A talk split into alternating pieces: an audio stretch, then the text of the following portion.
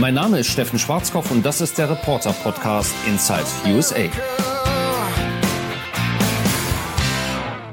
Aus gegebenen Anlass heute nochmal ein Spezial sozusagen. Wir wollen zurückblicken auf das, was passiert ist hier in Washington in den letzten ein, anderthalb Wochen und vielleicht auch ein bisschen vorausblicken. Wir wollen auch so ein bisschen über den Ton sprechen, den wir in den vergangenen Tagen gehört haben, über das, was da gesagt wurde, wie es gesagt wurde und dann auch über die Frage, darf man das denn eigentlich? Ich möchte nicht allein darüber philosophieren, sondern ich habe mir kompetente Hilfe dazu geholt, meinen Kollegen Hannes Stein, der lebt fünf Stunden Autostunden nördlich von mir in New York, ist ebenfalls Autor von der Welt. Hallo Hannes. Hallo.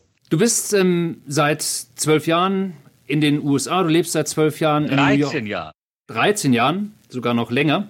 Ähm, du hast in Österreich äh, gelebt, du hast in Schottland gelebt, in Israel gelebt, äh, du schreibst auch Bücher. Jetzt hast du natürlich das Ganze auch mit live erlebt, was da am Kapitol passiert ist. Du schreibst Romane. Das, was wir da gesehen haben, was wir erlebt haben, kam dir das vor wie Fiction oder wie Non-Fiction? War das echt? War das real für dich oder war das auch wie aus einem Roman? Nee, das, das war natürlich echt. Das Blut war echt. Das Geschrei war echt, die Bomben waren echt, der Präsident ist echt, die Kongressabgeordneten, die gegen das Impeachment gestimmt haben, weil sie Angst um ihr Leben und das Leben ihrer Familien haben, sind echt. Das ist alles kein Roman. Nein. Wir haben das ja gesehen, ich war direkt am Kapitol, da teilweise mittendrin in dem, was passiert ist. Du hast das alles natürlich äh, online und im Fernsehen mitverfolgt. Da sind Leute, die das Kapitol stürmen. Es gibt jetzt ähm, schon eine ganze Reihe von Anklagen wegen Hausfriedensbruch, wegen Körperverletzung, wegen Diebstahl von Regierungsunterlagen, Verschwörung etc. etc. Dann haben wir da aber auch Leute gesehen mit ähm, Nazi-Symbolen, Camp Auschwitz-T-Shirts. Wir haben gesehen, wie vor dem Kapitol ein Galgen aufgebaut wurde. Es gab übelste Beleidigungen, ähm, die da äh, geäußert wurden, Schlachtrufe, Hang Mike Pence. Und man fragt sich so ganz banal, Hannes, dürfen die das eigentlich? Dürfen die das, was sie da gesagt haben, was sie geschrien haben, was sie gepöbelt haben, dürfen die das? Ja, also ich fange mal ganz am Anfang an, wenn ich darf. Mhm, ähm, ich fange mal an im Jahr 1791. Im Jahr 1791 bekommt die Verfassung der Vereinigten Staaten, die noch sehr jung ist, einen Zusatz nämlich zehn zusätzliche Verfassungsartikel. Und der erste Verfassungsartikel geht so. Uh, Congress shall make no law respecting an establishment of religion or prohibiting the free exercise thereof, or abridging the freedom of speech or of the press, or the right of the people to assemble and to petition the government for a redress of grievances. Also Ungefähr heißt das auf Deutsch, der Kongress soll kein Gesetz erlassen, das eine Einrichtung einer Religion zum Gegenstand hat oder deren freie Ausübung beschränkt oder eines, das Rede- oder Pressefreiheit oder das Recht des Volkes, sich friedlich zu versammeln und an die Regierung eine Petition zur Abstellung von Missständen zu richten, einschränkt. Nun muss man sich klar machen, 1791 ähm, haben die meisten Staaten auf der Welt noch ähm, Gesetze, die zum Beispiel Majestätsbeleidigung unter Strafe stellen. Also das war sehr, sehr erstaunlich, ein solches Gesetz zu haben, das sehr klar sagt, die, dass der Kongress eben nicht das Recht hat, ein Gesetz zu machen, das die Rede- oder Pressefreiheit einschränkt. Ähm, nun kann man ein Gesetz ja auf verschiedene Arten auslegen und ich will jetzt nicht die lange, lange Geschichte aufdröseln, wie das First Amendment aufgefasst wurde. Aber die Tatsache ist also, dass das, dieses First Amendment in den letzten 50 Jahren immer weiter gefasst wurde. Und das heißt, dass heute die Vereinigten Staaten in puncto Meinungsfreiheit ein Außenseiter sind. Die Meinungsfreiheit wird in den Vereinigten Staaten viel, viel weiter gefasst als auch in anderen westlichen Demokratien. Und äh, das, was du gerade genannt hast, also ein Camp Auschwitz-T-Shirt, eine Hakenkreuz-Flagge, das ist alles erlaubt. Es gibt eine interessante Ausnahme. Du darfst in den Vereinigten Staaten nicht dazu aufrufen, den Präsidenten zu ermorden. Wohl aber den Vizepräsidenten. Das heißt, äh, zum Mord an Mike Pence aufzurufen, ist nach amerikanischem Recht überhaupt kein Problem. Ich nehme an, es sei denn, er wird dann anschließend auch tatsächlich ermordet oder also quasi, wenn die, wenn die Konsequenz gleich folgt. Da, darauf kommen wir gleich. Ich wollte nur noch kurz sagen, es ist eben interessant, also der, der Vizepräsident, also ich darf zur Ermordung des Vizepräsidenten aufrufen, ich darf zum Mord an Nancy Pelosi aufrufen, aber nicht, ich darf nicht zum Mord an Donald Trump aufrufen. So, der, der, das wesentliche Gesetz oder der wesentliche, hier in Amerika geht ja alles nach Präzedenzfällen, nicht wahr? Also wir haben hier ja ein geschriebenes Recht, dessen Rechtsanwendung sich dann erweist in wirklichen Gerichtsfällen. Und der entscheidende Gerichtsbeschluss für die Sache, die uns hier interessiert, ist äh, ein Grundsatzurteil des obersten Verfassungsgerichts aus dem Jahr 1969 und das hieß Brandenburg versus Ohio. Ich darf in Amerika zum Sturz der Regierung aufrufen und ich darf Rassismus äh, predigen.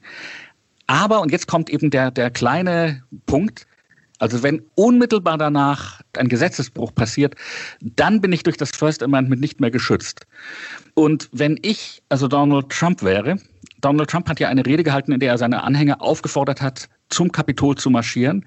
Und genau das, wenn ich dich kurz da unterbrechen darf, an der Stelle, das ist ja auch Teil des äh, Amtsenthebungsverfahrens. Also da geht es ja um die Frage, ähm, hat er zum Aufruhr angestiftet, wie es ihm da vorgeworfen wird.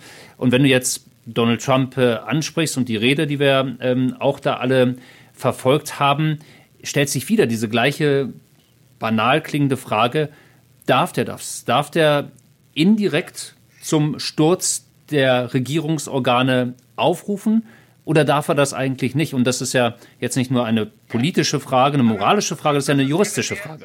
Also wie, wie gesagt, er darf allgemein zum Sturz der Regierung aufrufen. Ähm, da, ich darf auch dazu aufrufen, wenn ich will, hier den Kommunismus einzuführen. Das ist alles gedeckt durch das First Amendment. Mhm. Aber wenn ich dazu aufrufe und darauf folgt direkt äh, eine ungesetzliche Handlung, äh, dann gibt es zumindest, äh, also das, äh, das Amtsenthebungsverfahren ist noch eine andere Geschichte. Da geht es ja nur darum, ob er im Amt bleibt oder nicht. Ne? Aber die Frage ist, die Frage ist, ob er, wenn er seines Amtes enthoben ist oder einfach nach dem 20. Januar nicht mehr Präsident ist, ob dann ein Strafverfahren gegen ihn äh, ähm, in Gang kommen könnte, weil er eben eine Meinungsäußerung getan hat, die von direkt von einer ungesetzlichen Handlung gefolgt wurde. Und da würde ich sagen, dass ein Staatsanwalt zumindest genügend Material hätte, um diese Anklage zu erheben. Äh, wie, dieses, äh, wie dieser Prozess dann ausginge, das weiß natürlich kein Mensch. Aber ich würde sagen, es ist genug vorhanden, um einen solchen Prozess zu eröffnen. Das heißt, ich würde mir als Donald Trump jetzt tatsächlich überlegen, zurückzutreten und mich mit, von Mike Pence schon mal ähm, vorsichtshalber ähm, begnadigen zu lassen. Auch da ist ja diese Frage umstritten. Kann er das denn überhaupt äh, machen? Wahrscheinlich würde das auch eine Frage sein, die möglicherweise am Supreme Court sogar äh, entschieden werden müsste. Wenn er sich selbst begnadigt, das ist unklar. Aber dass der, der, wenn er zurücktritt, Mike Pence wird Präsident, Mike Pence begnadigt ihn, das ist vollkommen koscher. Und dann würde eben ähm, Joe Biden nicht der 46., sondern der 47. Präsident, nachdem Mike Pence die kürzeste Amtszeit aller Zeiten hätte. Aber das ist rein spekulativ. Ich, ich rede jetzt nur, bleiben wir bei dem Thema Meinungsfreiheit. Mich würde noch mal interessieren, du hast schon Grenzen aufgezeigt. Ähm, wo sind der Meinungsfreiheit Grenzen gesetzt? Jetzt haben wir zum Beispiel in Deutschland auch natürlich Antidiskriminierungsgesetze. Du hast ähm, Hate Speech zum Beispiel in Kanada. Gibt es Gesetze wie das Antidiskriminierungsgesetz zum Beispiel, das quasi über der Meinungsfreiheit stehen würde? Oder gibt es das in dieser Form, nach deiner Erfahrung, nach dem, was du weißt, hier in den USA so auch gar nicht?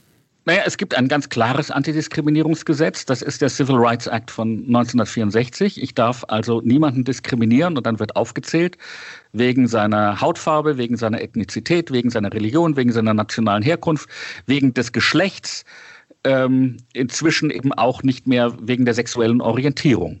Aber da geht es darum, ob ich als äh, Betreiber eines Cafés sozusagen ein Schild nach draußen hängen kann, wo drauf steht, äh, Juden unerwünscht. Mhm. Also das darf ich nicht. Ich darf nicht ein Schild nach draußen hängen, Juden unerwünscht.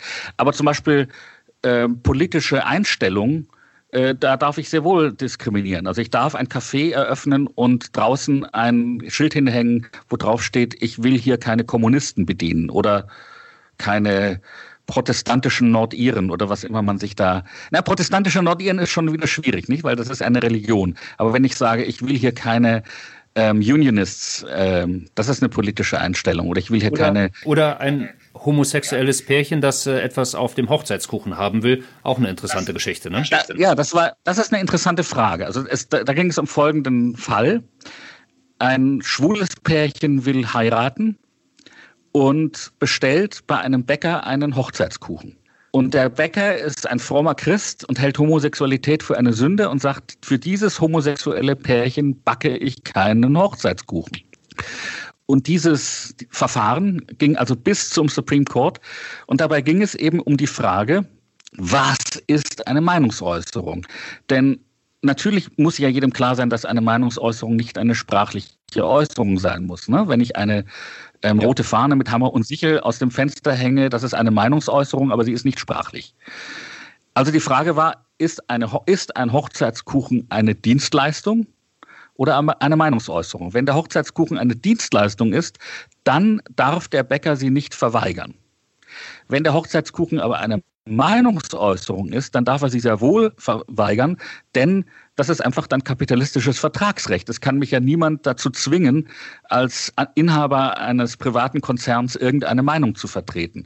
Und so entschied dann also der Gerichts, der oberste Gerichtshof 2018, nein, bei diesem Hochzeitskuchen handelt es sich um eine Meinungsäußerung und der christliche Richter, der christliche Bäcker hat das Recht, diesen Hochzeitskuchen zu verweigern. Hannes, lass uns ähm, vielleicht vom, vom Kuchenbäcker jetzt Tatsache den Sprung wieder zurück zu Trump machen. Die Sperrung seines Accounts von Twitter, äh, Facebook hat das gleiche gemacht, Instagram, auf YouTube kann ähm, der amtierende US-Präsident jetzt auch nichts mehr posten. Das ist eine andere Kiste, um das mal so zu formulieren. Die dürfen das, die dürfen ihm quasi sein Recht auf Meinungsfreiheit entziehen. Warum? Äh, das First Amendment regelt die Beziehung zwischen den Bürgern und der Regierung. Das heißt, die, das First Amendment sagt, die Regierung, der Kongress darf keine Gesetze erlassen, die die Meinungsfreiheit ähm, einschränken. Äh, Twitter ist ein privater Konzern, der gehört Herrn Dorsey. Twitter kann tun, was immer es will. Das ist äh, wirklich so wie, es ist im Grunde so wie der christliche Bäcker mit dem Hochzeitskuchen. So wie der christliche Bäcker nicht gezwungen werden kann, einen Hochzeitskuchen für ein schwules Paar zu backen, äh, wenn das seiner christlichen Weltanschauung widerspricht, wenn wir den Hochzeitskuchen als eine Meinungsäußerung ansehen, so kann Twitter nicht gezwungen werden, ähm, dass zum Beispiel, das gab es übrigens schon früher, nicht? Sie haben ja die Konten gesperrt des Islamischen Staates. Twitter ist nicht gezwungen, die Konten von QAnon ähm, äh, äh, weiter bestehen zu lassen. Und Twitter ist nicht gezwungen, Donald John Trump ein Forum zu bieten. Hier in Amerika wird über diese Frage mit Twitter und Facebook und so weiter ganz, ganz anders diskutiert. Und ja. zwar ähm, gibt es ein Gesetz aus der Zeit, als das Internet noch jung und unschuldig war. Das war 1996. Und das war Section 230. Und Section 230 sagt, dass Internet, also dass äh, Leute, die eine Internetplattform betreiben, äh, dafür im zivilrechtlichen Sinne für den Inhalt, der dort gepostet wird, nicht verantwortlich sind. Anders als zum Beispiel eine Zeitung oder anders als ein Verlag. Und ähm, das heißt, dass ähm, wenn Gott behüte sich irgendwelche Kinderschänder per Facebook verabreden und meinem Kind was antun, dass ich dann zivilrechtlich keine Handhabe äh, besitze, um sie dafür verantwortlich zu machen. Wogegen und ja der US-Präsident auch vorgegangen ist und da äh, gescheitert ist. Ja. Und das könnte sehr gut sein, dass nach dies, dem, was wir jetzt erlebt haben, Section 230 kippt, dass sie entfernt wird, dass also danach Internetprovider verantwortlich sind für die Inhalte, die sie veröffentlichen. Und äh, dass Facebook und Twitter und, so, und Instagram sich jetzt so benehmen, wie sie es tun, nämlich so, als, als wäre diese Sektion schon gekippt. Das heißt, dass sie genau davor Angst haben. Aber da geht es wieder um eine andere Frage. Da geht es nicht um die Frage, ob die Regierung äh, irgendetwas zensieren darf, was bei Twitter vorkommt. Das darf die Regierung selbstverständlich nicht, sondern es geht um die Frage zivilrechtlicher Klagen. Hannes, wir haben ähm, einen US-Präsidenten Donald Trump in den vergangenen vier Jahren erlebt, ähm, wo wir auch sehr viel Verrohung der Sitten erlebt haben, äh, Verrohung des Wortes sozusagen erlebt haben, Entgleisungen, Beschimpfungen von Partnern, von Alliierten etc. pp. Lass uns mal zum Abschluss unseres Gesprächs ähm, den Blick nach vorne werfen. Wir werden nun Joe Biden als Präsident hier haben. Und ähm, ich habe eingangs gesagt, wir wollen über den Ton sprechen. Welchen Ton erwartest du von Joe Biden? Er spricht selber viel davon, dass er natürlich das Land vereinen will, dass er ein Präsident für alle Amerikaner sein will. Welche sprachliche Meisterleistung muss er denn da vollbringen ähm, in Ton und Inhalt, um das wirklich zu schaffen?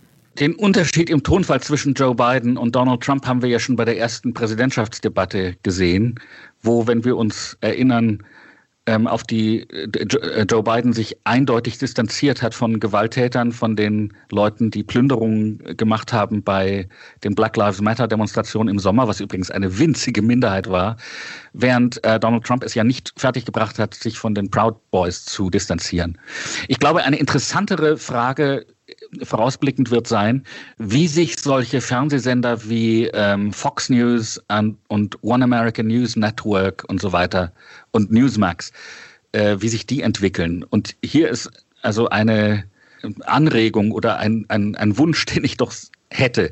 Ich weiß nicht, ob Joe Biden das fertig kriegt, aber es gab hier in Amerika mal ein Gesetz, dass du nur dann eine Lizenz kriegst als Rundfunk- oder Fernsehstation, wenn in politischen Sendungen immer auch die andere Seite zu Wort kommt. Das ist ja ein journalistisches Grundgebot, Audiator et altera pars.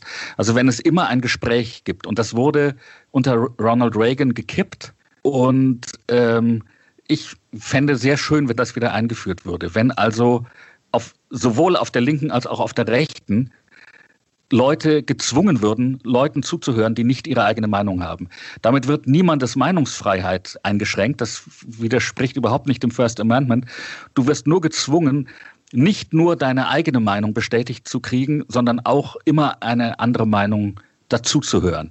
Und das wäre für dieses Land, für die Vereinigten Staaten, glaube ich, ein ganz großer Fortschritt und fast glaube ich, eine Notwendigkeit. Hannes, wir schreiben es auf jeden Fall mal auf die Wunschliste hier in Washington drauf. Ich würde sagen, ganz herzlichen Dank für die Einblicke, die du jetzt hier mit unseren Zuhörern geteilt hast, weil man dann, glaube ich, so ein bisschen mehr versteht mit dem Blick zurück auch in die Geschichte, wo diese extreme Überzeugung von vielen herkommt. Ich darf das, ich darf sagen, ich muss sagen, was ich denke.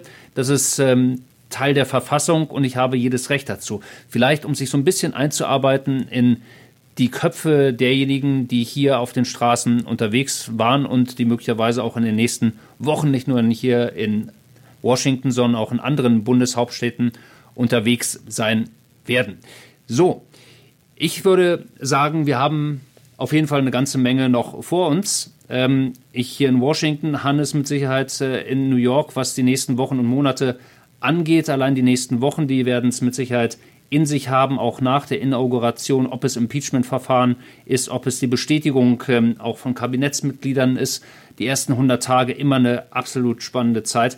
Darauf können wir uns freuen, glaube ich, ein bisschen und gespannt sein, was denn da wirklich geliefert wird. So viel diesmal von Inside USA, vom Reporter-Podcast hier aus äh, Washington. Und ich bin mir ziemlich sicher, wenn wir uns das nächste Mal hören, dann haben wir wieder einiges hier aus der Hauptstadt in den USA zu berichten.